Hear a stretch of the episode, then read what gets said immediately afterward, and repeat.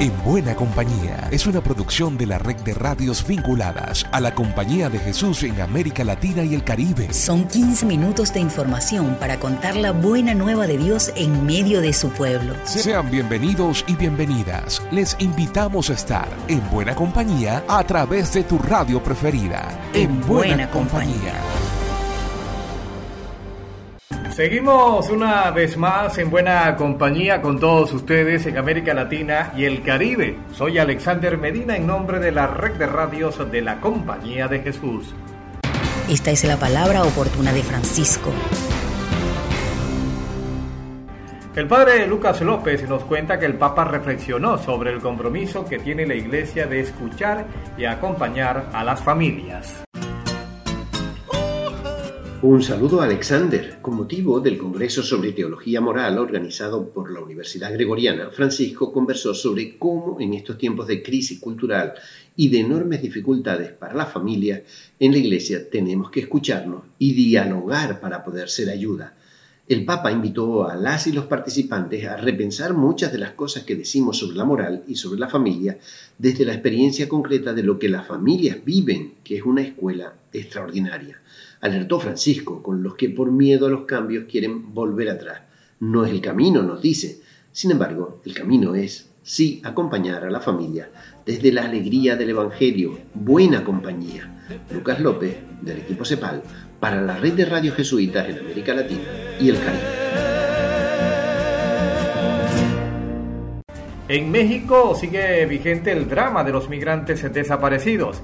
El Servicio Jesuita con Migrantes preparó el siguiente informe que nos reseña Narce Santibáñez. La desaparición de migrantes en México.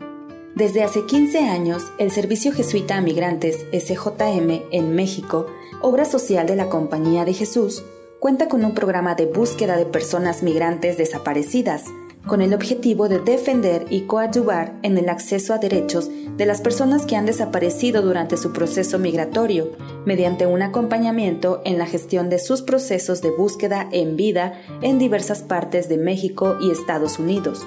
De acuerdo con su informe, entre 2007 y 2021, la organización atendió 1.280 casos de personas desaparecidas, siendo los años 2018, 2019 y 2021 aquellos con mayor número de solicitudes recibidas. Respecto del perfil de las personas desaparecidas, destaca que 71% son centroamericanos, seguidos de 22% mexicanos internos y 7% sudamericanos. 86% con edades entre los 18 y 59 años, 74% hombres y 96% con su lugar de destino en Estados Unidos. El documento enfatiza que es urgente que el Estado mexicano incluya en sus políticas públicas acciones para prevenir la desaparición de personas migrantes, por ejemplo, a través del establecimiento de rutas seguras y de acceso a información para las personas en tránsito y el acceso efectivo a la justicia. Para descargar el informe, entra a www.sjmmexico.org. Llegamos a Chile. La Universidad Alberto Hurtado sigue perfeccionando su oferta académica con la respectiva acreditación de calidad. Ingrid Riederer nos informa. La Universidad Alberto Hurtado inició su año académico 2022 con un encuentro en el que se presentó la cuenta pública, en la que se hizo una completa revisión de los principales logros y desafíos de este periodo. Por ejemplo, en el ámbito de la oferta académica, en el año 2021 se iniciaron las actividades en los dos nuevos programas de la Facultad de Economía y Negocios, Bachillerato en Administración e Ingeniería en Control de Gestión, mención Ciencia de Datos. Además, se aprobó la creación de las nuevas carreras Interpretación Superior en Dirección Coral e Interpretación Superior en Música Antigua. Posteriormente, se reconoció a las docentes que fueron promovidas a la categoría de profesor titular. Se trata de Oriana Bernasconi, del Departamento de Sociología de la Facultad de Ciencias Sociales, Miriam Enríquez, decana de la Facultad de Derecho, y Lucero de Vivanco, del Departamento de Lengua y Literatura de la Facultad de Filosofía y Humanidades. Al finalizar, el rector padre Eduardo Silva agradeció la contribución de cada uno y cada una de los integrantes de la comunidad universitaria.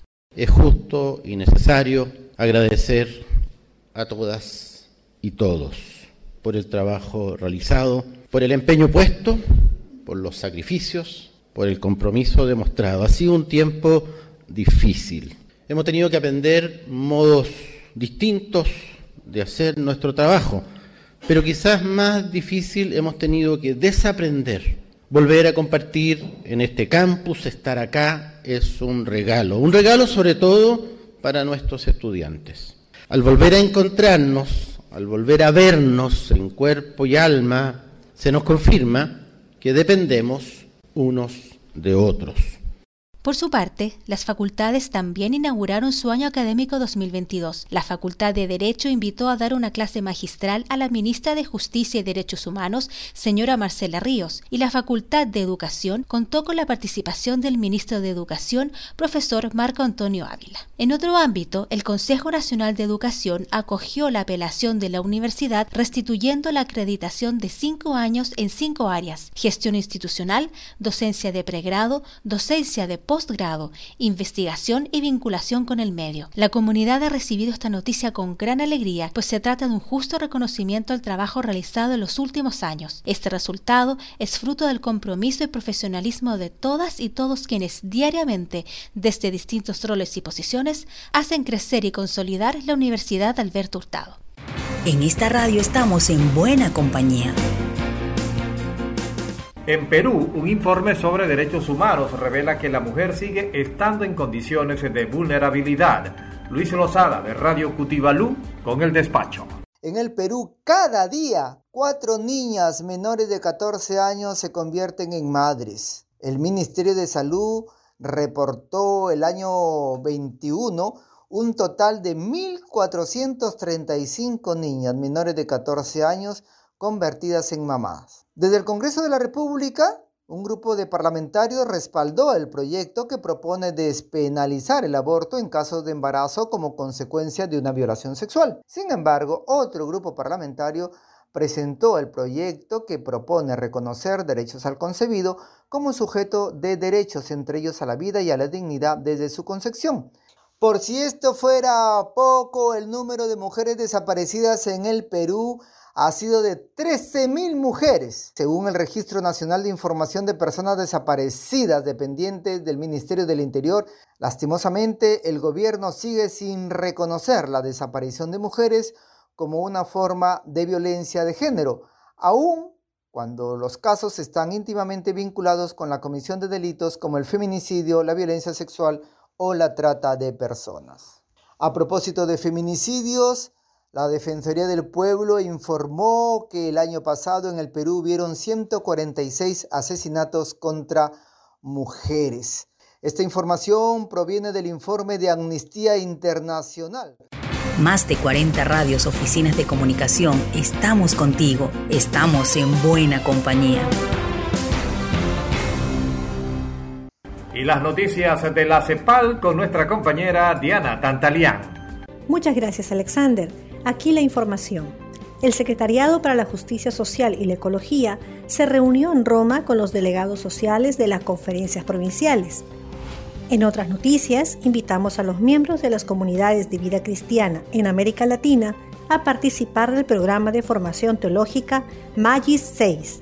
Les informamos que está disponible el libro Los mercados laborales en América Latina, los grandes retos de la región, elaborado por la Red de Homólogos de Desigualdad y Pobreza de Aushal.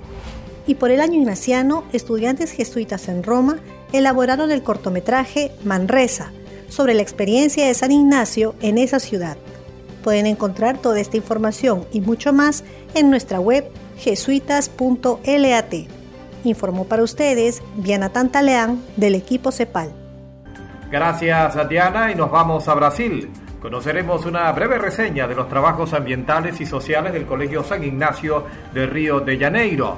Nos comenta el padre Adilson Aparecido da Silva, rector del colegio. Nosotros del Colegio San Ignacio de Río de Janeiro recibimos al final de abril la visita de un profesor y un grupo de 15 estudiantes de la Universidad de la Sorbona. Ellos estuvieron en Brasil para conocer proyectos de desarrollo sostenible. El grupo estuvo dirigido por el investigador Florence Pratlong, da Panteón Sorbona. En la ocasión, les presentamos un proyecto llamado Arapiuns, que lleva a estudiantes de nuestro colegio a una experiencia de trabajo voluntario pedagógico en una comunidad en la Amazonía. También los llevamos a conocer tres importantes obras sociales colaboradoras del colegio. La primera es un jardín de infancia jesuita en el Morro Doña Marta, comunidad carente de Río, donde nuestros alumnos hacen trabajo voluntario y ofrecen clases de inglés y actividades lúdicas. La segunda es una guardería en la misma comunidad, donde nuestros voluntarios ofrecen clases de música y narración de historias infantiles. Por fin, ellos conocieron un ambulatorio administrado por exalumnos jesuitas que proporciona consultas médicas e exámenes a precios populares. La visita fue una excelente oportunidad para que nuestros estudiantes pudiesen experimentar la ciudadanía global en la práctica y para demostrar cómo vivimos nuestros valores cristianos, el respeto por los derechos humanos, la justicia social y nuestro cuidado de la sostenibilidad ambiental. Volvemos a México. Heriberto Jaramillo de Radio Ibero de Tijuana nos informa que se instalará un comité de género. El Comité de Género es un órgano colegiado institucional que atiende los casos de violencia de género que se presentan dentro de la comunidad en todas sus áreas, ya sea académica, alumnos y alumnas, profesores y profesoras, pero también laboral, administrativa y de servicios. Cualquier integrante de la comunidad puede acudir ante el comité para presentar una queja formal. Por ser un tema tan delicado, el comité se compone exclusivamente por especialistas de género en diferentes áreas e incluso instituciones aliadas. El 3 de mayo pasado, se celebró una reunión para iniciar los trabajos conjuntos entre dicha instancia y la Universidad Iberoamericana Tijuana. La intención, replicar la existencia de tal órgano en esta localidad. La perspectiva de género constituye un eje transversal en todos los programas de estudio de grado y posgrado. Asimismo, se persigue la inducción, formación, sensibilización y capacitación sobre temas de género para estudiantes, personal académico y administrativo que permitan el desarrollo de estas habilidades en lo personal, social y comunitario. En esta primera etapa, el Comité de Género de la Ibero Tijuana está impulsándose desde la Dirección General, la Dirección Académica, la Dirección de Vinculación y Formación Ignaciana, el Departamento de Ciencias Sociales y Humanidades, el Departamento de Bienestar y Cuidado de la Salud, las áreas de arte, cultura y por supuesto incidencia. Nuestro compañero Gerardo Castro nos reporta los enredos que ha generado en ese país el desplome del Bitcoin, una moneda digital que oficializó el presidente Bukele. El Bitcoin como moneda de curso legal en El Salvador fue oficializada en septiembre del año 2021. Sin embargo, la población en su mayoría rechaza el uso de este criptoactivo. Según un sondeo realizado en el centro de San Salvador, hay muchas personas que no saben cómo se usa este. Porque no, no puedo usarlo. No, nosotros no aceptamos en efectivo. Que supuestamente da ganancia y también pierde uno, ¿verdad? Porque yo oigo y veo en el diario, leo el diario todos los días y dice que da ganancias y da a veces quisiera, pero digo yo, lo poquito que tengo me lo vaya a ganar el Bitcoin y me quede sin nada, mejor no. El gobierno salvadoreño anunció la creación de una aplicación para usar Bitcoin. Esta tiene por nombre Chivo Wallet. Sin embargo, según una encuesta realizada por la Oficina Nacional de Investigación Económica de Estados Unidos en asociación con Sid Gallup, solo uno de cada cinco salvadoreños que descargaron la billetera Chivo Wallet sigue utilizando esta moneda. Todo esto demuestra que el criptoactivo no es aceptado por los salvadoreños y con el paso del tiempo se ha analizado que lejos de traer beneficios al país ha significado muchas pérdidas en materia de economía, señala Julia Evelyn Martínez, economista y catedrática de la Universidad Centroamericana José Simeón Cañas UCA. Pérdidas acumuladas para las finanzas públicas debido a la caída del, del Bitcoin